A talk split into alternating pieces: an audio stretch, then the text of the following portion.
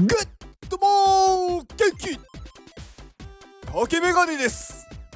竹メガネの元気。お届けします元気。この放送は元気。ナンバー12を持っている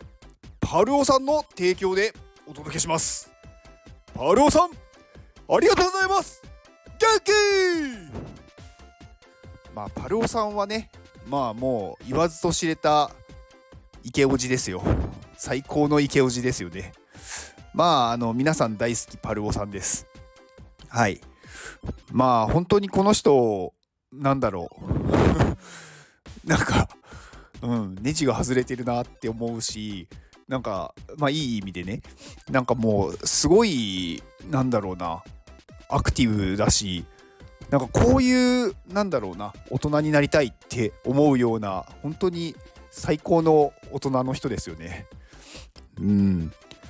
なんかどうどういう人生を歩んできたのかがすごく興味あるしなんだろう本当に人生を楽しんでるなっていうのがすごく感じれるんで皆さんあのパルオさんにあの会った方がいいですよ。まああのまあねあのいろんなところにいるんで。はい。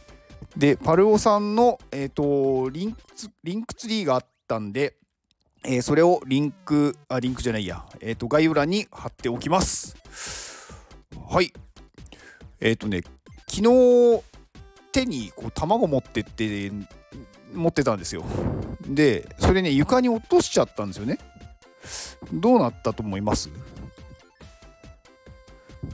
ああやっちゃったとかわ掃除が大変だとか思ったと思うんですけどえっ、とですねそれがバイアスです。はい。実は落としたのは床のクッションの上にあ上でしかもゆでゆで卵を落としたんで別になんてことはなかったんですけどなんか今の私の言葉を聞いただけだと生卵をなんかこう硬いところに落として割れてしまったって思ったでしょう。うん、人間はねこうやって常に思い込みで行動してるんです。うん、まあまあこういう思い込みを、まあ、バイアスって言うんですけど、うんまあ、今日はねその中でもまあ有名なバイアス確証バイアスっていうのを、まあ、お話ししようかなって思ってるんですけど、まあ、よく聞くと思うんですよバイアスって。でまああのいろんなバイアスがあるんですね。なんか まあ確証バイアスに限らず、まあ、正常性バイアスとかなんかんまあいろいろあるんですけど、まあ、確証バイアスっていうのはん自分がねこう信じてるものとかなんか自分が正しいっていうものをまあ信じているからその情報ばっかりを集めてそれに対するこう反対するような情報は無視するまあそれを見ようとしないっていう傾向のことなんですよね。例えばうーんまあ何かこうねブログで稼ぐのは難しいって思ってるとするじゃないですか。そうすると例えばネットで検索する時になんかブログ難しいとかブログ失敗とかそういう検索をするんですよね。それってもうそういう情報しか出ないんですよ。わかります？だから自分のなんだろう都合のいいというか自分がそう思ってる情報を集めちゃうんですよね。だから例えばブログで成功してる人なんていっぱいいるしそれでねあのお金も稼いでる人もたくさんいるのにそうじゃない人の情報ばっかりを見るからあやっぱりそうだったってまあ思思いたいというか思うようにできてる。できてるっていうのかな。まあそれが確証バイアスですね。まあ結構ねこれなかなかね逃れられないというか、まあ、そういうものだって思っちゃってるから、ね、なかなか違うことをね受け入れるっていうのは難しいと思うんですけどまああのー、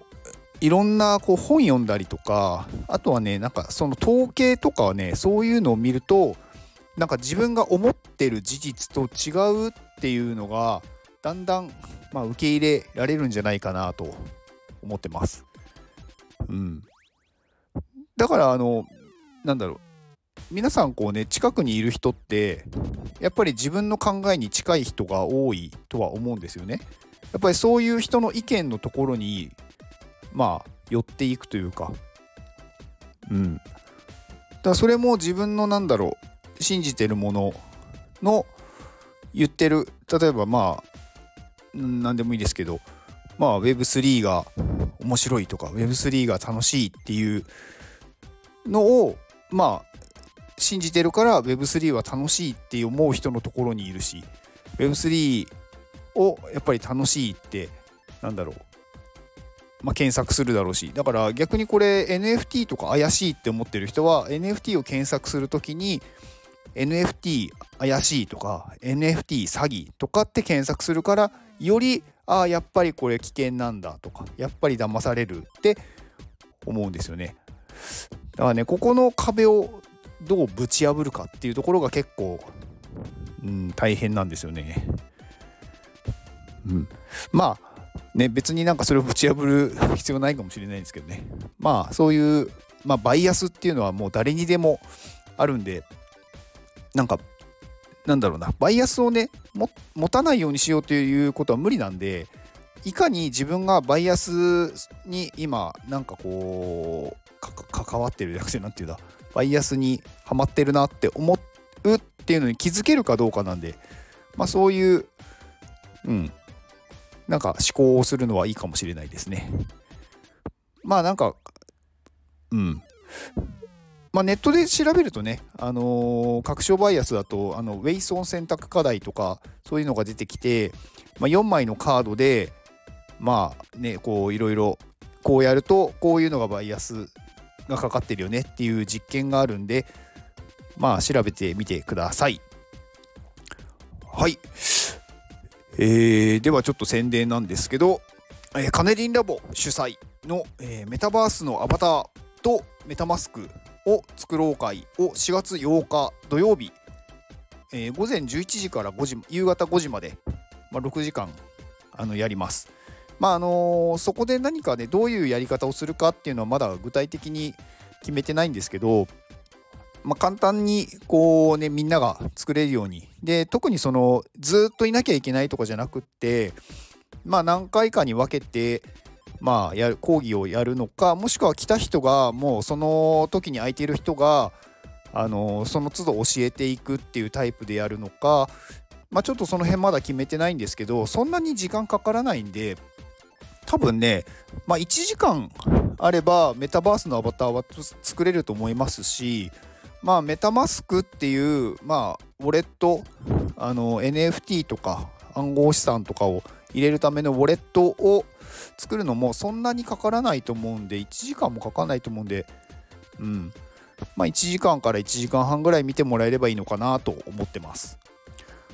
はい、えー、東京の渋谷の渋谷キューズというところでやりますので、えーと、そのリンクも概要欄に貼っておきます。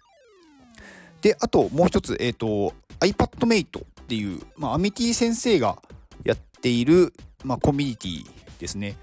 まああのまあ、なんで私が宣伝してるんだって思った人いるかもしれないんですけど、まあ、私あの、ここのコミュニティのモデレーターをやってます。まああのまあ、アミティ先生のその活動に共感したので、なんかね iPadMate っていうのを盛り上げたいと思ってなんかねいろいろこうお手伝いをしてたらモデレーターやりませんかってなったのでやりますって言ってやってます。まあ、アミティ先生はねあの、まあ、YouTube でまあご存知の方も多いと思うんですけど、まあ、iPad を使った、まあ、デザインとかクリエイターですね。うん、なんか iPad のすごい使い方とかですね、YouTube すごく参考になりますよ。iPad だけでこんなにできるんだっていうのがあるんで、まあ、すごく勉強になるんで、まあ、見てみるといいと思います。はい。えー、こちらのコミュニティの、えー、リンクも貼っておきます。はい。では、この放送を聞いてくれたあなたに幸せが訪れますように行動の後にあるのは成功や失敗ではなく結果です。だから安心して行動しましょう。あなたが行動できるように元気をお届けします元気